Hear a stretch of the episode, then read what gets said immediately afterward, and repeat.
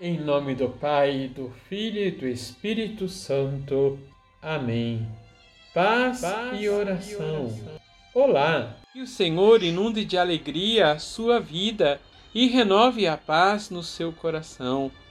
Estamos iniciando a Semana Santa, a semana maior. Esse ano de uma maneira totalmente diferente.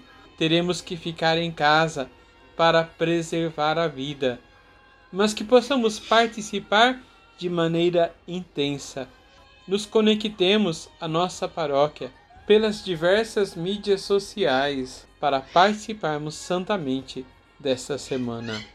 Liturgia, Liturgia diária. diária. Estamos prestes a iniciar a Semana Santa. Amanhã celebramos Domingo de Ramos. E no Evangelho de São João, capítulo 11, versículos de 45 a 56, vemos pelo menos duas atitudes.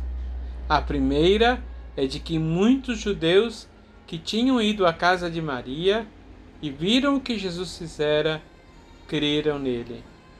Do outro lado, alguns foram falar com os fariseus e contaram os feitos de Jesus.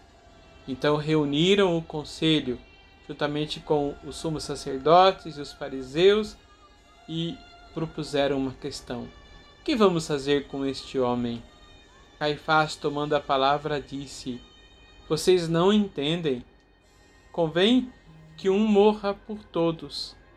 Ao falar assim, Caifás estava profetizando que Jesus iria dar a vida pela salvação de todos. Nesse momento se definem pela morte do Senhor. Vamos rezar. Senhor, como o poder da maldade pode destruir a vida. Escolheram que devias morrer e morrer crucificado, mas transformastes a morte de cruz em instrumento de salvação. Por isso nós os louvamos nesse dia porque pela vossa dolorosa paixão restaurastes a humanidade inteira e nos inseristes no mistério da cruz. Pela cruz participamos da vossa redenção e experimentamos a alegria da ressurreição, a alegria da vida nova.